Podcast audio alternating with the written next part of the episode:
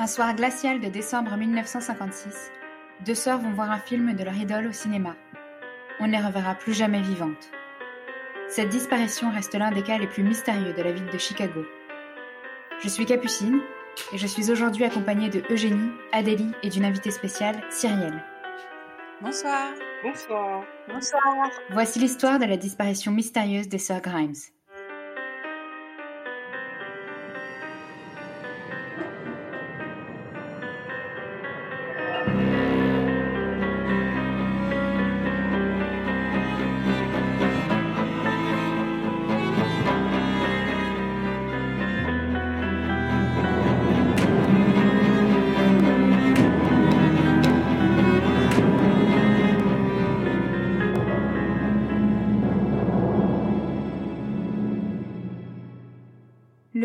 Love Me Tender, en français Le Cavalier du Crépuscule, est un western américain sorti le 21 novembre 1956.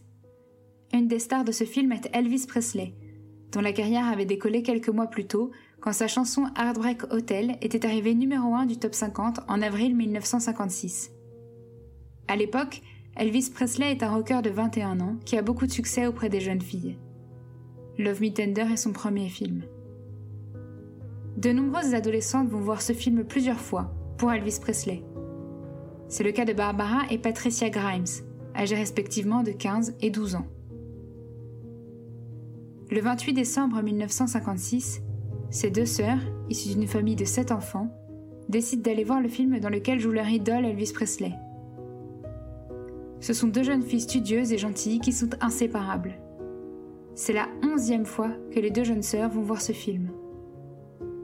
Elles partent de chez elles vers 19h30 pour assister à la projection du Brighton Park Theater à Chicago, en Illinois. En partant, elles promettent de rentrer avant minuit, prévenant qu'elles assisteront peut-être à la deuxième projection du même film. Le Brighton Park Theater est situé à un peu moins de 2,5 km de leur maison. Les deux sœurs partent avec 2,50$ en poche, ce qui fait environ 24,50$ en 2021. C'est la dernière fois que leur mère les voit en vie. On ne sait pas si elles y vont en bus ou à pied, ni comment elles ont prévu de rentrer. Les autres fois où les sœurs sont allées au Brighton Park Theater, elles y sont allées soit à pied, soit en bus. Une camarade de classe de Patricia, Dorothy, est assise derrière les deux sœurs avec sa propre sœur pendant la projection. La projection se déroule sans incident. Pendant l'entracte entre les deux films, Dorothy et sa sœur décident de rentrer chez elles. Il est environ 21h30. Au moment de partir, Dorothy aperçoit Barbara et Patricia qui font la queue pour du pop-corn. Elles ont l'air enjouées. Barbara et Patricia restent pour la seconde projection.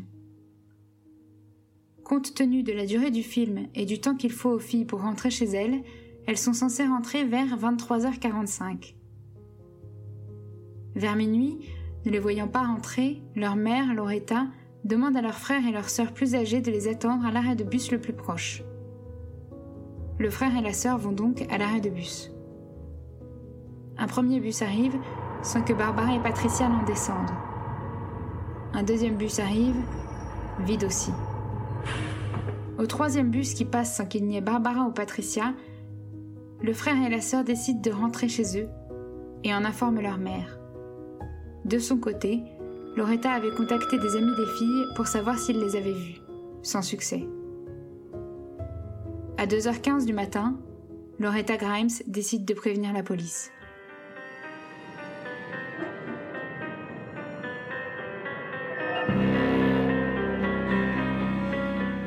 Très vite, la recherche des filles prend énormément d'ampleur. Non seulement la police de Chicago met de gros moyens à disposition pour retrouver Barbara et Patricia, mais les villes alentours viennent aussi prêter main forte. Plusieurs centaines de policiers travaillent sur cette affaire à temps plein. On crée une équipe spéciale dont la seule mission est de retrouver les deux sœurs. Des centaines de volontaires se joignent aux forces de l'ordre pour organiser des battues. La police fait du porte-à-porte dans tout le quartier. On drague les canaux et rivières à proximité. Environ 15 000 flyers sont distribués aux habitants du quartier.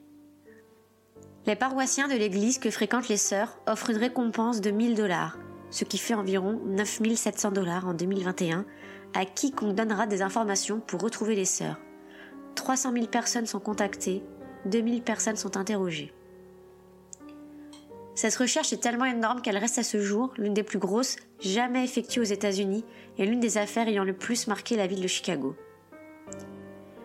Beaucoup de témoins présents au Brighton Park Theatre ce soir-là indiquent avoir vu les filles parler avec un homme ressemblant à Elvis Presley et monter dans une voiture.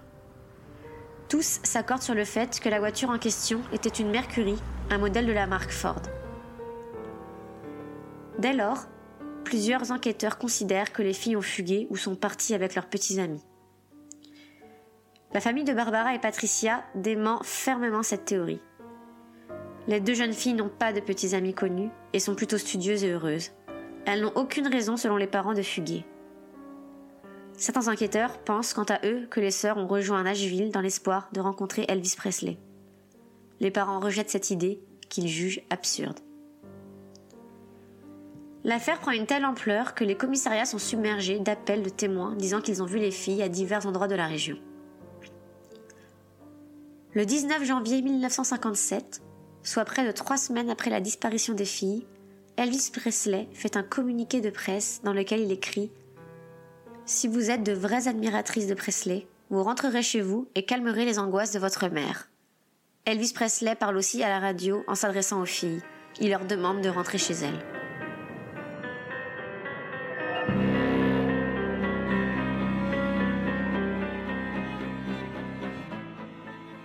Entre le 28 décembre 1956 et le 22 janvier 1957, des dizaines et des dizaines de personnes disent avoir aperçu les filles.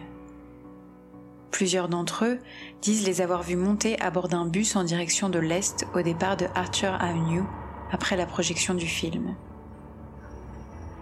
Selon les témoins, les filles seraient descendues du bus sur Western Avenue vers 23h05. Cet arrêt est à mi-chemin entre le cinéma et chez elles. La raison pour laquelle les filles seraient descendues à cet endroit est inconnue. Ce témoignage, assez crédible dans la mesure où il est le même pour plusieurs témoins, ajoute du mystère à la disparition. Avaient-elles peur? Sont-elles descendues pour voir quelqu'un? Pourquoi n'être pas restées jusqu'à leur arrêt Un jeune homme du nom de Roger Ménard a quant à lui donné un autre témoignage. Il a assisté à la projection de Love Me Tender, y compris à la seconde, et était assis derrière les sœurs.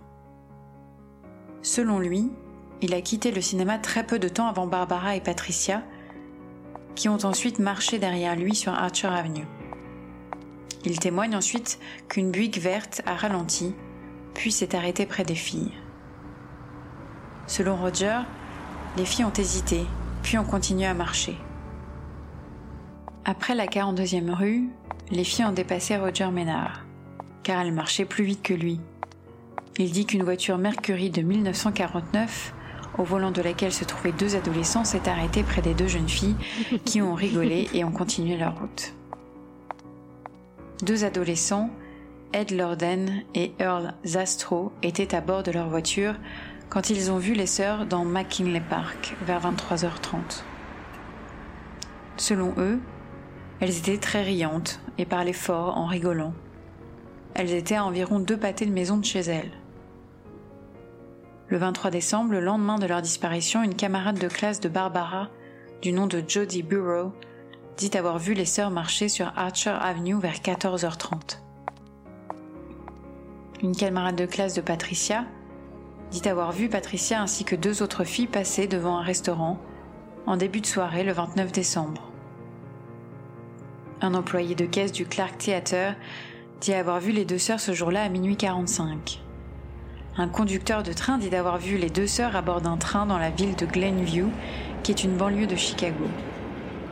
Selon lui, les deux filles cherchaient deux marins, du nom de Terry et Larry. Le patron d'un restaurant situé au 1340 West Madison, un peu plus au nord-ouest que Brighton Park, dit avoir vu les deux filles à 5h40 du matin le 30 décembre.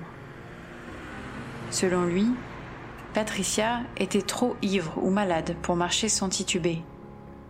Elles étaient accompagnées selon lui d'un homme plus tard identifié comme étant Edward Bedwell, un employé de l'hôtel Clermont, après avoir vu leur cadavre à la morgue, a témoigné qu'elles avaient pris une chambre à son hôtel ce jour-là.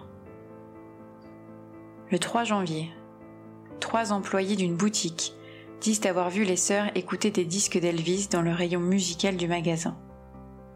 Le 9 janvier, une femme dit avoir vu les deux sœurs dans les toilettes d'un établissement de Nashville. Elle dit les avoir accompagnées dans une agence pour trouver du travail. Selon elle, Barbara et Patricia avaient l'air épuisées. Un employé de l'agence en question dit avoir vu les filles et se rappelle qu'elles ont signé les documents de leur vrai nom. Le 14 janvier 1957, les parents d'une camarade de Patricia, Sandra Tolstan, disent avoir reçu deux appels anonymes tôt le matin. Le premier appel était muet, personne ne parlait à l'autre bout du fil. Puis, 15 minutes plus tard, les parents reçoivent un deuxième appel. Selon eux, une voix de jeune fille, apparemment terrifiée et déprimée, a demandé Est-ce que c'est toi, Sandra? Est-ce que Sandra est là? La communication a été coupée avant que la mère puisse aller chercher Sandra. La mère de Sandra est persuadée que c'était Patricia au bout du fil. À la suite de l'appel lancé par Elvis Presley le 19 janvier, la journaliste Ann Landers du Chicago Sun-Times reçoit une lettre anonyme écrite par une fille disant qu'elle a vu les sœurs être poussées de force dans une voiture par un jeune homme le soir de leur disparition. L'auteur de la lettre donne une partie de la plaque d'immatriculation, la voiture en question n'est pas retrouvée. La lettre n'est pas non plus identifiée comme étant authentique. En voici un extrait. Après le spectacle, on discutait et on s'est échangé nos numéros. Quand on est arrivé à la rue où on s'est séparés, on a dit au revoir et on a couru pour traverser la rue. Puis Betty s'est rappelé avoir oublié de dire quelque chose à Barbara et on est retourné en courant au coin où on s'était séparés. Un homme qui avait 22 ou 25 ans leur parlait. Il a poussé Barbara sur la banquette arrière de sa voiture et patte à l'avant. On a pu noter une partie de la plaque d'immatriculation quand la voiture est passée près de nous. Les quatre premiers chiffres étaient 2, 1, 8, 4. Betty pense qu'il y avait trois ou quatre autres chiffres après. Quand on a entendu qu'elles avaient disparu, on ne savait pas quoi faire.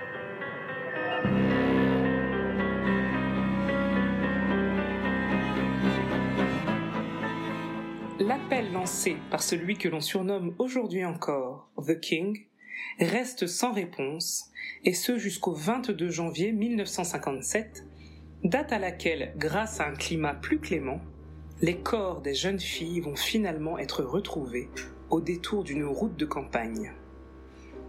En cette année 1957, l'hiver est rigoureux. La neige et le gel recouvrent la nature en sommeil. Seulement, le 22 janvier 1957, des chutes de pluie et un adoucissement inattendu des températures entraînent un dégel rapide qui permet de dégager les petites routes de campagne, les rendant de nouveau accessibles. Ce jour-là, un ouvrier du bâtiment nommé Leonard Prescott emprunte une route de campagne appelée German Church Road à Burr Ridge, à bord de son véhicule utilitaire. En rentrant chez lui, il dit à sa femme avoir vu des choses de couleur chair derrière le garde-fou. Il se dit que cela pourrait tout aussi bien être des mannequins, mais veut en avoir le cœur net. Il retourne donc sur cette route, accompagné cette fois de son épouse. En s'approchant pour mieux voir de quoi il s'agit, cette dernière s'évanouit devant une vision d'horreur. En effet, elle vient de découvrir les corps des jeunes filles reposant sur une section horizontale plate et enneigée de 3 mètres seulement de large. Celles-ci sont entièrement nues et gelées. Barbara repose sur le flanc gauche, visage tourné vers le sol, les jambes un peu relevées vers le buste. Patricia, quant à elle, est allongée sur le dos, perpendiculairement à sa sœur et recouvrant sa tête le visage brutalement tourné vers la droite, des blessures sur l'abdomen. Des échymoses sont visibles sur le visage de Patricia et, une fois que son corps est déplacé, on trouve sur le visage de Barbara des traces de traumatisme contondant, ainsi que des petites blessures sur sa poitrine. Blessures qui ont été réalisées à l'aide d'un objet pointu, tel un pic à glace par exemple. L'officier chargé de l'enquête, le shérif Joseph D. Lohman, suppose tout d'abord que les deux jeunes filles reposent là peut-être depuis le 9 janvier, date à laquelle ont été enregistrées les dernières grosses chutes de neige. Les températures glaciales qui ont suivi la tempête auraient permis la préservation des corps, à peu près dans l'état dans lequel elles sont retrouvées deux semaines plus tard. Il suppose également qu'au vu de leur disposition, les corps auraient été jetés depuis la route ou traînés et abandonnés l'un sur l'autre. C'est leur père, John Grimes, qui viendra reconnaître les corps sur le lieu de leur découverte.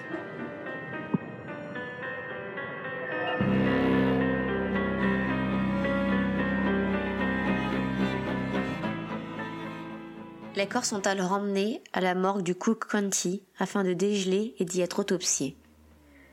Trois éminents légistes, parmi lesquels se trouve Harry Glose, chercheur en chef pour le coroner Walter McCarron, travaillent pendant cinq heures à l'examen de chaque corps. Les premières analyses permettent de préciser qu'elles étaient sans doute vivantes jusqu'au 7 janvier, car c'est uniquement après ce jour qu'il a suffisamment neigé pour réagir avec les épidermes encore chauds et créer la couche de glace.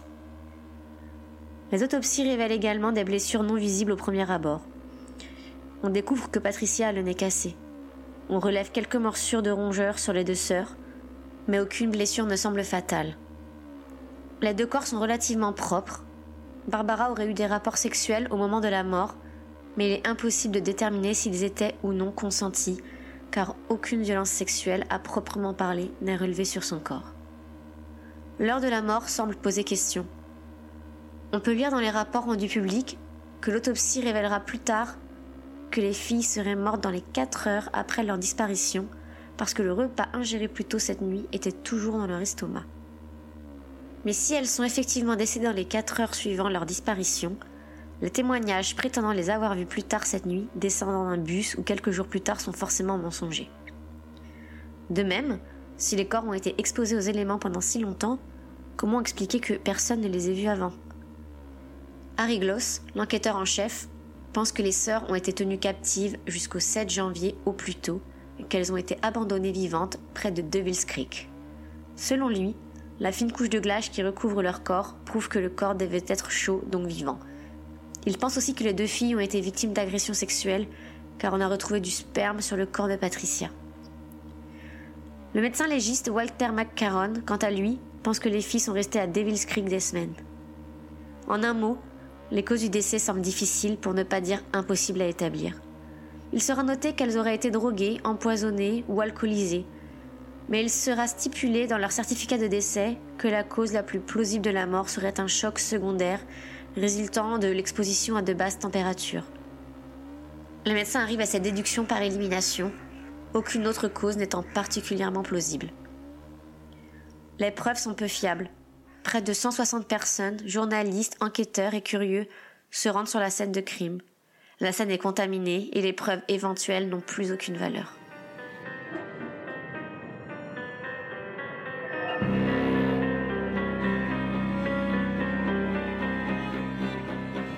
À partir des témoignages et des preuves, il est possible de faire un profil du tueur. Celui-ci serait de type caucasien et aurait entre 20 et 30 ans en 1956. Il serait seul ou accompagné d'un autre homme et aurait la possibilité d'utiliser une voiture, peut-être un modèle Mercury. Si l'on considère la manière dont les deux jeunes filles ont été jetées au bord de la route, il semble évident que le tueur n'a ni respect ni attachement particulier pour les sœurs Grimes. On peut en déduire que le suspect ne les connaissait pas avant leur disparition. De plus, il s'en prend à deux filles en même temps, il s'agit certainement de quelqu'un qui a déjà commis un crime ou qui en commettra un autre ensuite. Si au départ la disparition des jeunes filles est traitée comme une fugue et donc peu prise au sérieux, la découverte de leur corps fait l'effet d'une bombe dans la ville de Chicago. Le 24 janvier, deux jours après la découverte des corps de Barbara et de Patricia, les propriétaires d'un restaurant de Chicago appellent la police. Ils pensent qu'un de leurs employés, un jeune homme qui fait la plonge à temps partiel, est peut-être lié à l'affaire. Ils disent que leur employé est venu au restaurant le matin du 30 décembre, soit deux jours après la séance de cinéma, avec un autre homme et deux jeunes filles. Les propriétaires du restaurant pensent que les jeunes filles sont Barbara et Patricia. La police met immédiatement l'employé du restaurant en examen. Il s'agit de Edward Bedwell, un jeune homme de 21 ans sans domicile fixe, qui subsiste en faisant des petits boulots dans la région de Chicago. L'interrogatoire de Bedwell dure trois jours. Il finit par avouer. Le 27 janvier 1957, il est accusé du meurtre des deux sœurs. Il rédige ses aveux qui font 14 pages et les signe. Selon lui, un de ses amis du nom de William Cole Willingham et lui ont passé tout leur temps avec les sœurs Grimes jusqu'au 7 janvier. Ils les ont nourris avec des hot dogs et les ont emmenés dans des bars avant de finalement les battre à mort et de laisser leur corps sur le côté de la route parce qu'elles avaient refusé leurs avances sexuelles. Malheureusement, cette théorie ne tient pas. Il n'y avait pas de hot dog ni d'alcool dans les estomacs des filles. Les filles n'ont pas été battues à mort. William Cole Willingham, mis en cause par Bedwell, dit quant à lui avoir été avec deux filles le matin du 30 décembre, comme en ont témoigné les propriétaires du restaurant. Plus tard, Bedwell se rétracte sur ses aveux. Il dit qu'il a été poussé à bout par la police après trois jours d'interrogatoire intensif, et qu'il a dit ce que la police voulait entendre pour pouvoir sortir. De plus, Bedwell a un alibi pour le soir de la disparition des filles. Il travaillait à la Ajax Consolidated Company et avait pointé ce soir-là. Aussi, le 7 janvier, date à laquelle Bedwell dit qu'il a tué les filles, il travaillait à Cicero, en banlieue de Chicago. Il est libéré. Peu de temps après, il est jugé et acquitté pour le viol d'une jeune fille en Floride qui aurait été commis en 1956.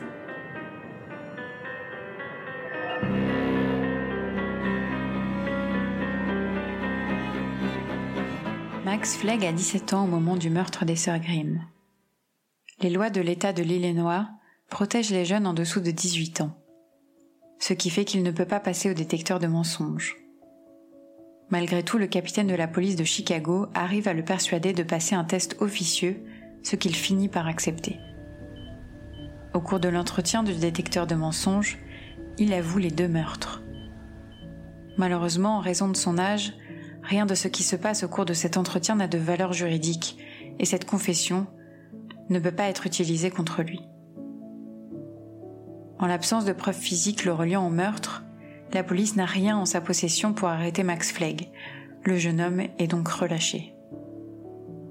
Plus tard, il est emprisonné pour le meurtre d'une jeune femme.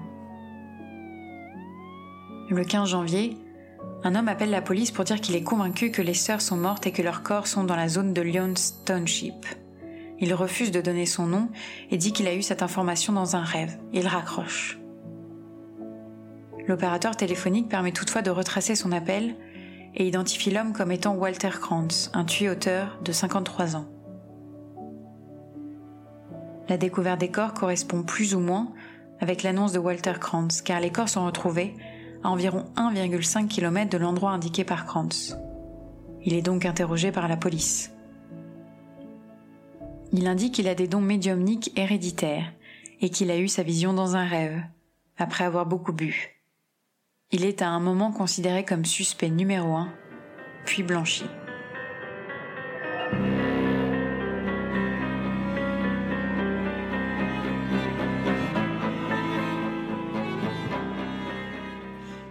Le 18 octobre 1955, un peu plus d'un an avant la disparition des sœurs Grimes, les corps nus de trois adolescents sont retrouvés dans une forêt au nord-est de Chicago.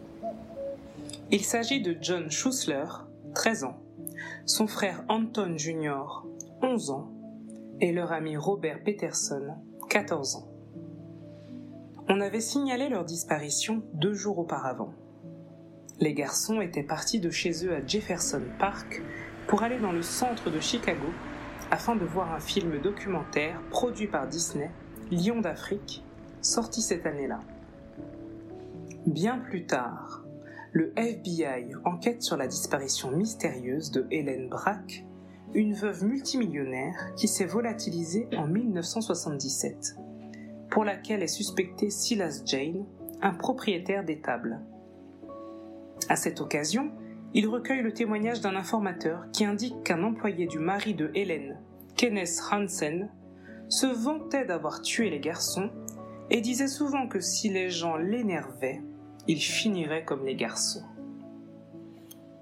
Une enquête permet alors d'établir que Kenneth Hansen, 23 ans à l'époque, connaissait les garçons, les ayant rencontrés pendant une randonnée.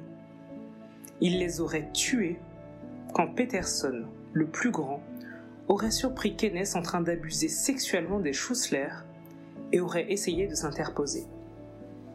Comme les sœurs Grimes, les trois garçons ont été retrouvés nus, empilés les uns sur les autres. Comme les sœurs Grimes, ils ont été enlevés au moment d'aller ou de rentrer du cinéma. En 1995, Kenneth Hansen est accusé du meurtre des trois garçons.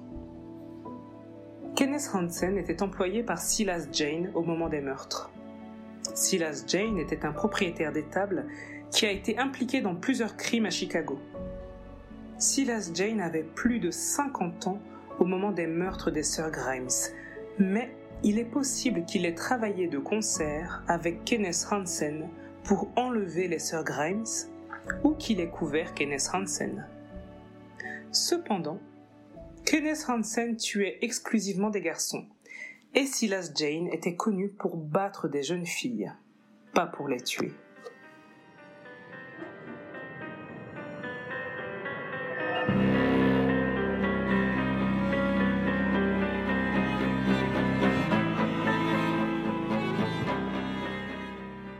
Mai 1957, Loretta Grimes, la mère de Barbara et de Patricia, reçoit un appel anonyme. Un homme l'informe que c'est lui qui a déshabillé et tué ses filles. Loretta a déjà reçu de nombreux appels anonymes, de farceurs et de malades, mais elle n'en a pris aucun au sérieux.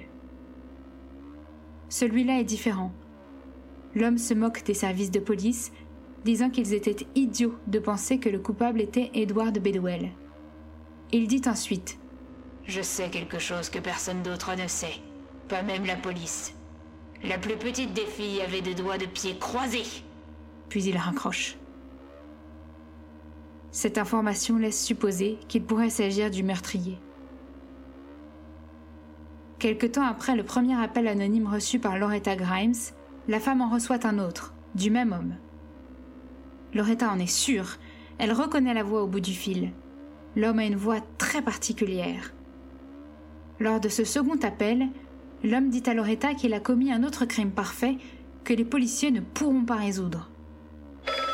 Ce jour-là, des Boy Scouts font une horrible découverte et préviennent la police. Les officiers arrivent sur place et retrouvent le corps d'une jeune fille de 15 ans, Bonnie Lay, à quelques kilomètres de l'endroit où avaient été retrouvées Barbara et Patricia. Bonnie Lay est retrouvée nue et décapitée. Son corps se trouve derrière le garde-fou au bord de la route 95 et à côté de la ville de Palos Township, dans l'Illinois. Qu'est-il arrivé à Bonnie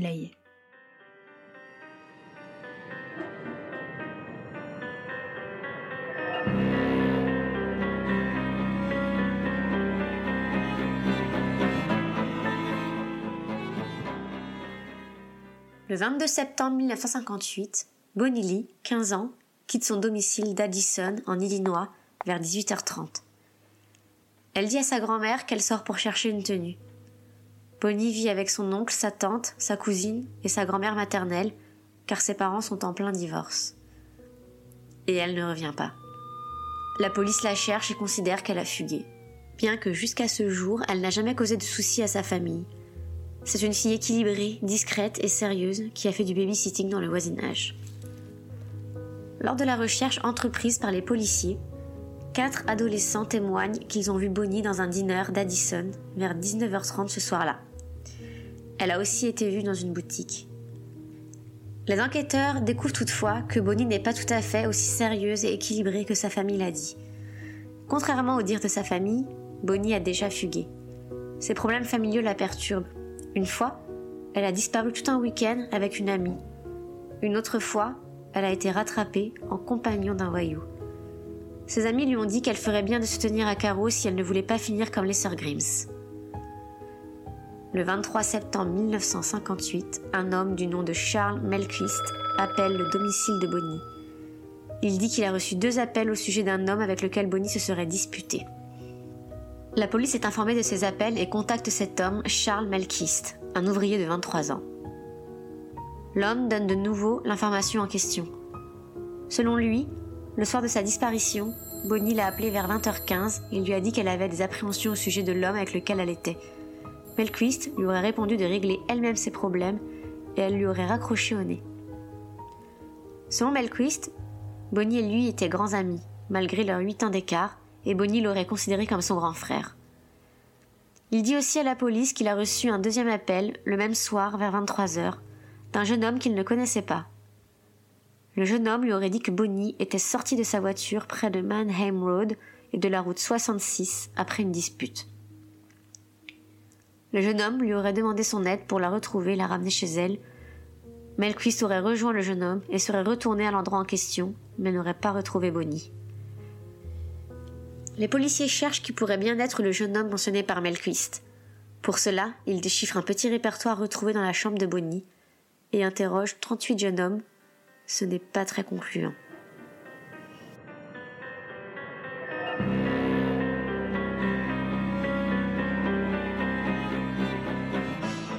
La découverte du corps de Bonnie, le 15 novembre 1958, permet de requalifier la disparition en meurtre. Bonnie a été poignardée à plusieurs reprises avec un grand couteau. La police décide d'interroger Charles Melkist une nouvelle fois.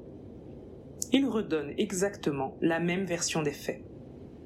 La police lui dit de partir, en l'informant qu'il n'est pas suspect. Il mente. La version de Melkist est louche, selon les enquêteurs. Pendant qu'il était en train d'être interrogé, la police fouillait sa voiture, une Chevrolet argentée de 1958. Quelques jours plus tard, la police demande à Melkist de revenir au poste. Il redonne exactement la même version des faits. L'histoire est si exactement semblable, au mot près, que les officiers sont convaincus que Melkist l'a apprise par cœur. La police décide de le faire passer au détecteur de mensonges. Il échoue lamentablement. Il demande une autre chance que la police lui accorde. Il passe une seconde fois le test sur une autre machine et surveillé par des spécialistes du polygraphe. C'est un nouvel échec. Melkist, voyant cela, finit par avouer le meurtre de Bonnie. Il rédige des aveux. Dans la chambre de Melkist, on retrouve plusieurs numéros de jeunes filles, dont deux amies de Barbara et Patricia. Les deux filles en question témoignent qu'elles ont reçu plusieurs appels étranges d'un homme qui leur disait avoir eu leur numéro sur le dos de siège de bus. La police décide d'interroger les 71 filles dont les numéros sont retrouvés dans les affaires de Melkist. Six d'entre elles avouent avoir été agressées par lui, et souvent étranglées et laissées inconscientes. La police ne dit pas si le nom des sœurs Grimes ou de Bonnie est sur la liste téléphonique de Melkist. Cependant, Loretta Grimes est sûre que la personne qui l'a appelée pour se vanter du meurtre de Bonnie est la même que celle qui s'était vantée du meurtre de Barbara et de Patricia. Elle dit qu'il avait une voix très étrange et une prononciation particulière. Il se trouve que Melkist avait un bec de lièvre, ce qui altérait sa diction, et qu'il avait une voix particulière aussi. Dans ses aveux, Melkist dit avoir étouffé Bonnie avec un oreiller, l'avoir déshabillée et avoir caché ses vêtements sous un siège de sa voiture. Il a jeté le corps au-dessus du garde-fou. Il dit avoir brûlé les vêtements deux jours plus tard, puis être retourné là où il avait jeté son corps pour être sûr qu'elle était encore là. Il est de nouveau retourné voir le corps trois semaines plus tard, lui a coupé la tête et y a donné un coup de pied. La tête a été envoyée quelques mètres plus loin. Il indique avoir ensuite ressenti une pulsion le pressant de mutiler le corps de Bonnie et l'a ainsi poignardé post-mortem. Il se trouve que Melkist correspond bien au profil du tueur des sœurs Grimes. Il avait 22 ans au moment du crime, est caucasien et avait sa propre voiture. Barbara et Patricia auraient pu succomber à un étouffement avec un oreiller, n'ayant pas de traces expliquant la cause de leur mort. La police cherche à interroger Melkist au sujet des sœurs Grimes. Ils n'ont aucune preuve tangible contre lui et ils comptent sur des aveux. L'avocat de Melkist lui dit de ne pas répondre. Les policiers sont bloqués. Melkist est seulement jugé pour le meurtre de Bonnie. Il est condamné à 99 ans de prison et est libéré au bout de 11 ans. Il se marie et a deux enfants. Il meurt en 2010.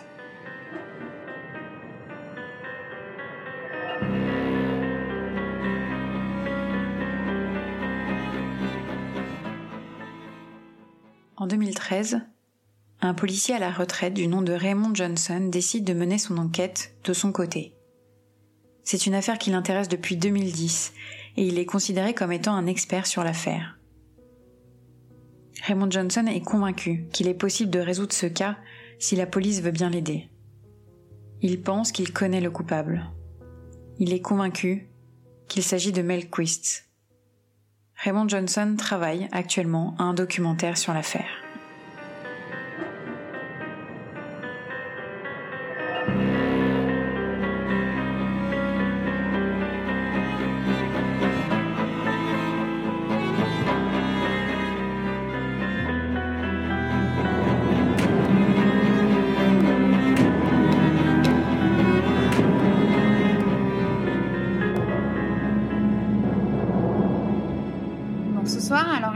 Pour le film du jour, j'ai demandé à Cyrielle de nous choisir un film.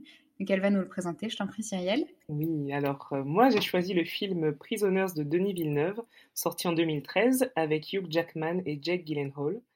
Donc l'action se déroule en Pennsylvanie. On a deux petites filles, euh, Anna et Joy, qui partent à la recherche d'un jouet, un sifflet, et qui disparaissent sans laisser de traces. Donc on a l'inspecteur qui est en charge de cette enquête qui s'appelle Loki, qui va mettre la main sur un, voilà, sur un, un présumé, euh, enfin une personne qui les aurait enlevés, qui s'appelle Alex Jones et qui est handicapé mental, mais il n'a pas cette preuve, donc il est obligé de le relâcher après la garde à vue. Et le père d'une des deux fillettes va le séquestrer pour le faire avouer. Et pendant ce temps-là, l'inspecteur Loki va lui mener son enquête et va un petit peu démanteler un réseau de- d'enlèvement d'enfants et de, et de meurtres au sein de la ville. Donc euh, voilà. Donc sans vous révéler un petit peu le, plot euh, et, le, et la fin du film, pour ceux qui voudraient le voir, euh, je trouvais que ça rejoignait bien la thématique du jour, puisqu'on a vraiment la disparition de deux enfants euh, mystérieuses. Et, euh, là, dans le cas échéant, on a aussi euh, un père qui veut se faire justice lui-même. Donc je voulais un petit peu vous poser la question, les filles, qu'est-ce que vous pensez de ça? Est-ce que vous pensez qu'on peut se faire justice soi-même?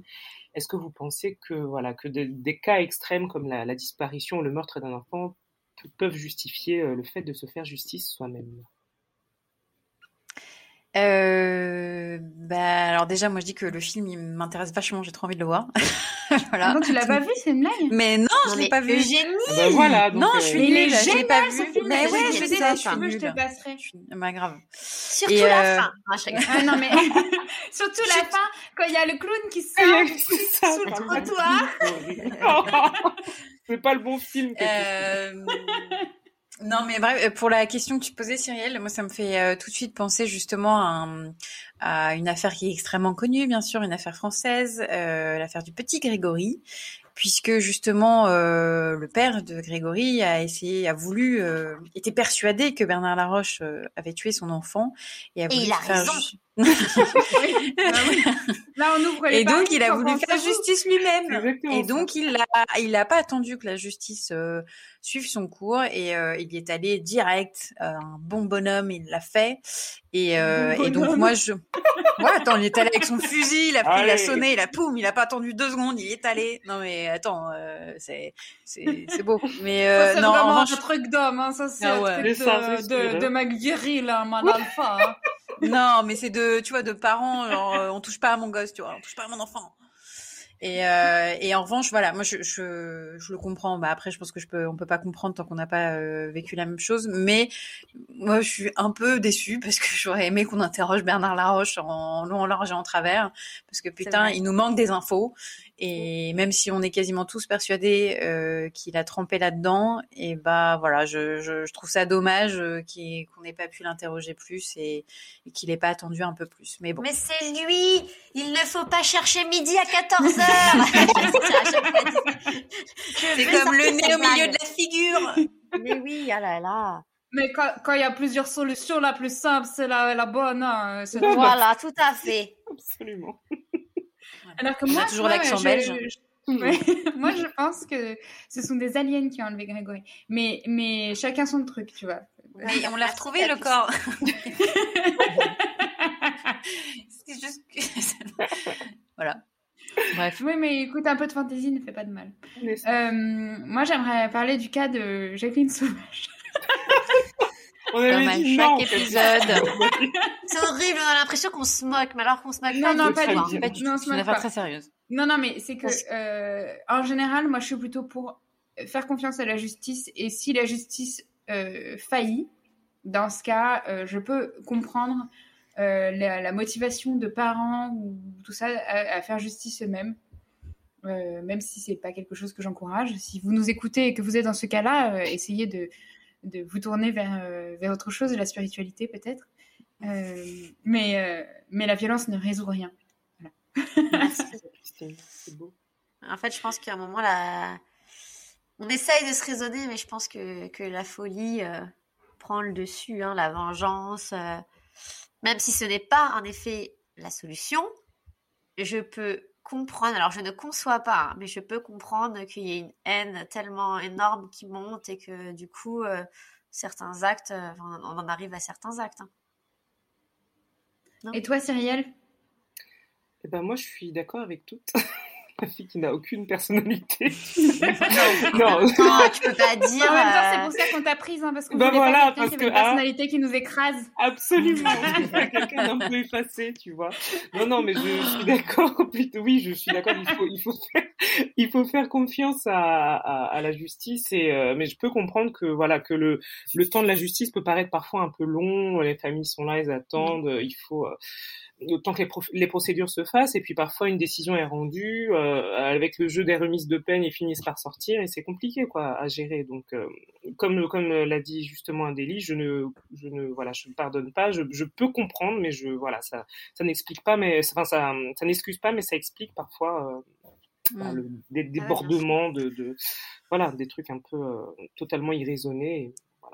Et. Et, je crois, Adélie, t'en avais, euh, il, me- il me semble qu'on avait déjà discuté une fois, mais tu avais dit un truc intéressant euh, sur le fait que justement, euh, bah, euh, la justice française donc a, a aboli la, la peine de mort, bien sûr, euh, et voilà, euh, c'est une bonne chose, mais certaines personnes euh, peuvent se dire dans une telle douleur qu'ils aimeraient infliger la même chose à leur enfant, et du coup Ah bah. euh, se disent que la justice... Infliger la même chose à leur enfant? L'enfant, alors, euh, bon, euh, On aurait préféré les tuer c'est nous deux, et nous-mêmes. du coup, ils tout à fait dit que ça. ait la même chose. Dit, Excusez-moi. Pas, ça m'a l'air tellement bien ce crime, je vais faire la même chose sur mon Faire la même enfant. chose. Pardon, pardon. Au criminel, oh là là. Non, mais en oh tout là cas, là. en tout cas, euh, t'as raison, c'est c'est un- c'est une vraie, enfin, de toute façon, c'est une vraie question, et c'est pour ça que ça fait encore partie des, je pense, des débats euh, dans les top débats euh, France 2021. Non, vous pensez pas?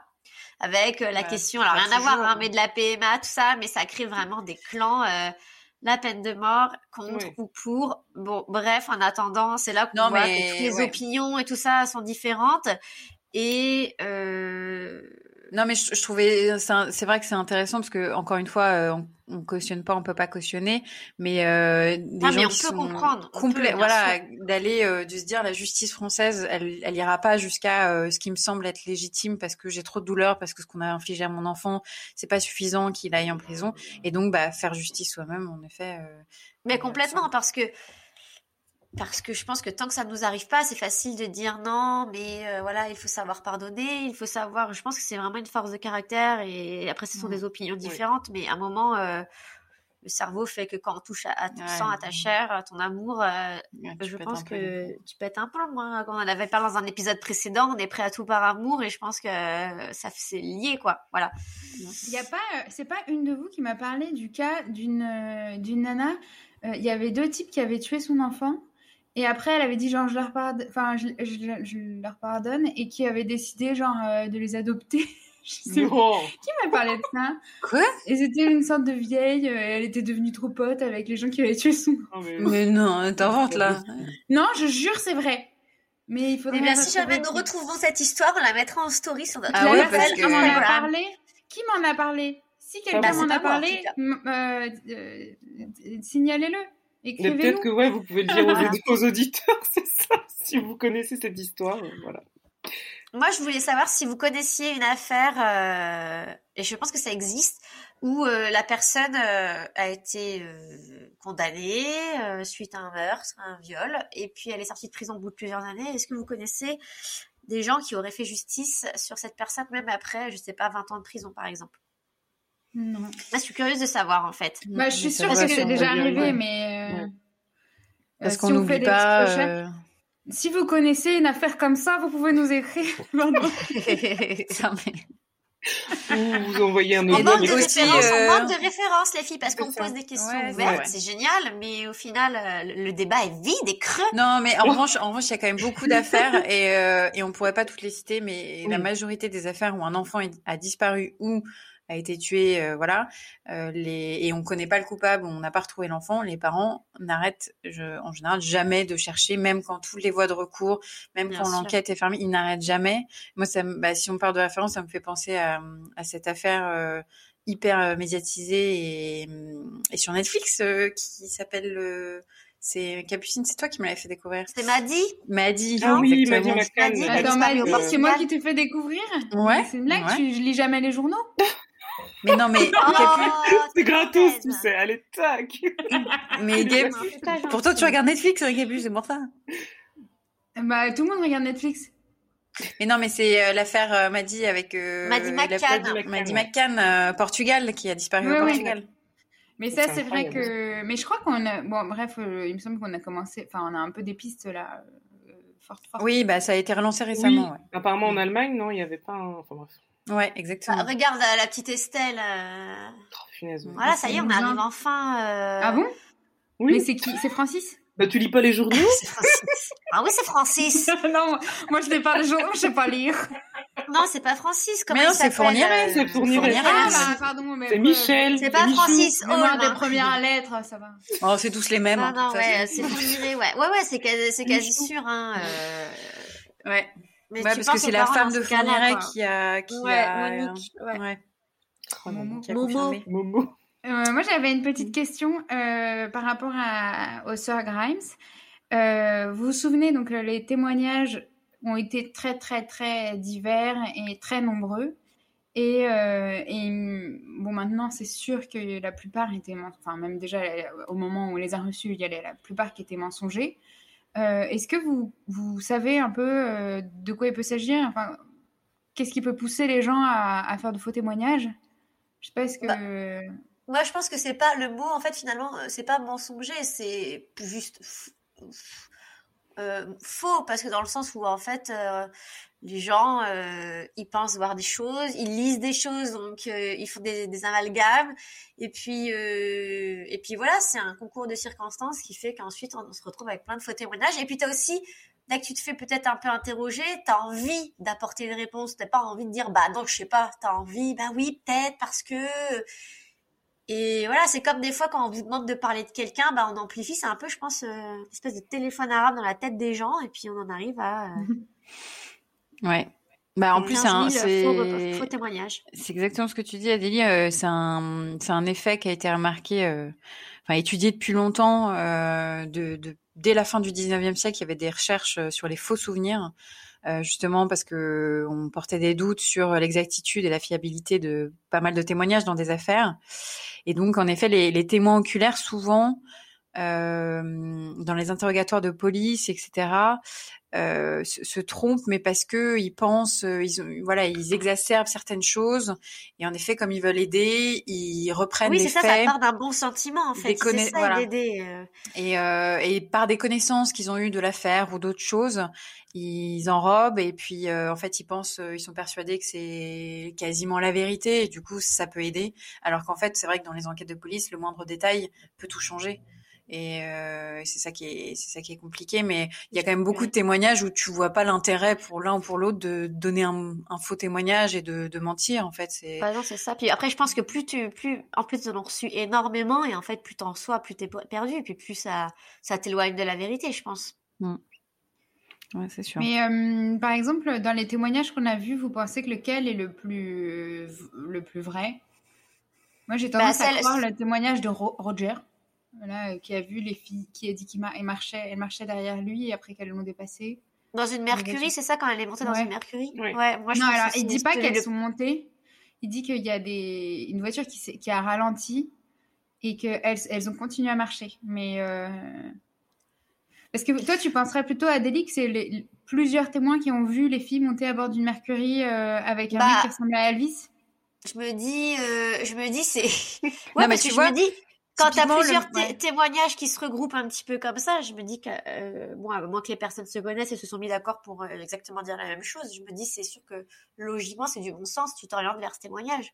oui, mais, il y a... Pardon, vas-y, Eugénie. Non, mais typiquement, le témoignage qui dit un mec qui ressemblait à Elvis, c'est quand même euh, hyper drôle que juste avant, ils ont, ils ont vu bah, oui, oui. les films Elvis et, oh, bah, comme par hasard, c'est un mec qui ressemble à Elvis. Mais oui, je pense que tu vois, typiquement, ça c'est peut-être pas vrai, très vrai. C'est ça peut-être, euh, c'est peut-être juste justement l'association de ce qu'ils ont vu avant et de peut-être le mec avec la même avec la même coiffure, ouais. peut-être, tu vois, était jeune comme Elvis, mais ça se trouve en fait il a pas du tout le même nez, il a pas du tout, tu vois. Oui, mais ça, justement, ce témoignage, il, il va à l'encontre euh, des témoignages des gens qui ont dit qu'ils les avaient vus descendre du bus. Et là aussi, il y avait plusieurs personnes. Ouais. Après, ouais, euh, encore une fois, elles ont peut-être été confondues. Et puis voilà, c'est ouais. fait l'air d'être de un film témoignages. Qui, qui, attirait beaucoup de jeunes filles et tout. Donc il suffit que voilà, qu'il y ait eu deux, jeux, deux autres jeunes filles à peu près de la même tranche d'âge et même taille, même silhouette. Et, euh, et voilà, ça, ça, mm. ça fait un peu euh, se marcher l'imaginaire des gens. quoi. Et puis il suffit que voilà qu'il ait dit je pense que, et puis que le voisin il dit à peu près la même chose, ça le conforte. Et puis c'est comme ça que, que les rumeurs, ah oui, je, peut je les ai peut-être vues à ce moment-là, tel ou tel jour, euh, c'est comme ça que les, les rumeurs euh, partent, quoi. Donc, Tout à fait. Ouais. Ouais, je pense qu'il faudra essayer pour, euh, pour euh, tester cette théorie de lancer une rumeur. Donc cette semaine, je vais essayer de lancer une rumeur sur l'une de vous. Allez, euh, complètement fausse et voir si ça décolle. Voilà. Chouette. Bah ouais. bah, en vrai, c'est un peu ça, hein, de toute façon. Moi et vous, juste pour vous pensez que qui a qui a fait ça? Parce que est-ce que c'est est-ce que vous pensez qu'on n'a toujours pas de piste pour elle? Ou que Melquist Melquist Melquist est un est un très bon euh, est un criminel potentiel sérieux? Enfin, en tout cas, c'est un criminel déjà à la base. Ouais. Mais euh, est-ce que ça, ça serait ça serait lui Moi, je me, je me, pose la question. On n'a pas. Euh, J'ai peut-être loupé un truc dans l'histoire, dans l'affaire, mais l'ADN, on en est où de, de l'ADN dans ce Il n'y a pas d'ADN, c'est trop vieux. Et ils n'ont ah pas ouais. conservé parce que les corps étaient nus. Ils n'ont pas conservé euh, parce qu'ils ont retrouvé du sperme. Donc ce sperme, comment ils l'ont identifié visuellement euh, sur le corps? Enfin, je le disais, c'est un petit peu euh, dégoûtant, mais ouais, c'est naturel. Est-ce qu'ils l'ont remis sur un coton-tige Est-ce que on en avait déjà parlé dans une Non mais on a déjà parlé dans, un sachet plastique. Bah, on a déjà parlé dans un dans comment dans un dans une enquête précédente où à l'époque ils savaient que dans quelques années, il y aurait sûrement des progrès scientifiques et qu'on gardait certaines pièces à conviction, certains échantillons, des fois, de, de, de, effet, de sperme et tout ça, pour peut-être dans le futur, on puisse les exploiter. Donc c'est pour ça que je me demande, est-ce que... Ouais, c'est une bonne ouais question. mais là, là l'affaire en question, c'était l'affaire du Golden State Killer et c'était euh, les années 70 et les années 80. Ouais, 20 là, ans c'est les années 50, ouais. quoi. Ouais. Donc euh, je pense ouais, qu'ils avaient c'est même loin. pas idée de Ouais. pouvoir ouais. le faire. Et euh, moi, à titre personnel, je, je pense que c'est euh, Mel, Melquist. Parce que l'histoire avec Bonnie, elle est trop bizarre. Ouais, et je trouve sûr. que déjà, enfin, moi, j'aime beaucoup cette affaire. Je te remercie, Cyrielle, de l'avoir choisie, parce que c'est Cyrielle qui a choisi cette affaire. Parce que je trouve que cette, cette histoire qui a plusieurs. euh, c'est un truc à, à voler, quoi. C'est un truc à tiroir. Elle est très intéressante, ouais, oui. ouais, ouais. Et l'affaire de Bonnie, en soi, rien que cette affaire, elle est passionnante. Et, Mm. euh, et en effet, euh, je, je, je pense que c'est tout à fait possible que ce soit lui. Le- la seule chose qu'on aurait dû savoir pour ça, c'est est-ce que Melquist avait le numéro euh, des sœurs dans son carnet? Ouais. Et ça, euh, comme il y a le type là Mm. qui a écrit le, qui a fait son, qui a fait son enquête après tout seul, qui connaît apparemment, qui est considéré comme un, un spécialiste de l'affaire, Ouais. je pense que lui il doit savoir ça. Donc si le, si lui il est, enfin, il est- persuadé que c'est Melquist, c'est que Melquist devait avoir dans son carnet le nom des sœurs, enfin le numéro des sœurs. Mais de toute façon, là, l'enquête, elle est, re- elle est un peu repr- re- reprise par un enquêteur. euh, Oui, c'est Ouais, ce- c'est ce ça. type-là, ouais. Ouais. Ouais. Ah ouais. Comment il Enfin, s'appelle? Je- je Ah, Johnson. il s'appelle. Ouais. Il s'appelle euh, Raymond Johnson. Voilà. En En tout cas, cas, je pense c'était, qu'il euh, n'est jamais trop tard pour résoudre une affaire. Et euh, Oui, bah peut-être. Il, normalement, il travaille sur un, du coup, un documentaire, donc peut-être qu'on en Oui. saura plus prochainement. Ça il, travaillait en Ouais, ça serait 2013. Donc, euh, Il en temps. 2019, il était toujours dedans en 2019, je crois. Ah, mon bon, mais- arriver. en même temps, ça- Euh, en même temps, t'imagines retracer euh, toute une enquête comme ça, le, le Ouais, ça prend de des recherche, années, ouais, tout ouais, ça, ouais. après de mettre en place, bon, enfin. Bah, le Golden State. Killer, elle a mis des années. Elle, euh, elle était pas loin et elle a mis des années. Elle est même décédée, donc je ne le souhaite pas pour lui, mais. Mm. Bah, surtout que lui, il est à la retraite. Donc, euh, bon, on touche du bois. Moi, je touche du bois. Je sais pas ce que vous faites. Raymond moi Johnson. aussi. Allez, Raymond, on pense à toi. Vas-y, fais-le. Tu peux le faire. Euh, en tout cas, les, les filles, je pense qu'il est temps euh, de clôturer cet épisode. Euh, Yes. je vous remercie beaucoup d'y avoir participé et c'est l'occasion pour nous de présenter Cyrielle parce que euh, nos auditeurs ne la connaissent peut-être pas. Donc, euh, Cyrielle, est-ce que tu veux te présenter s'il te plaît? Oui, euh, bah écoutez, euh, je m'appelle Cyrielle, j'ai 30 ans, je suis euh, chanteuse lyrique. Et, euh, et voilà, j'ai eu, euh, j'ai eu l'occasion de, de rencontrer chanson, Capucine. Une chanson.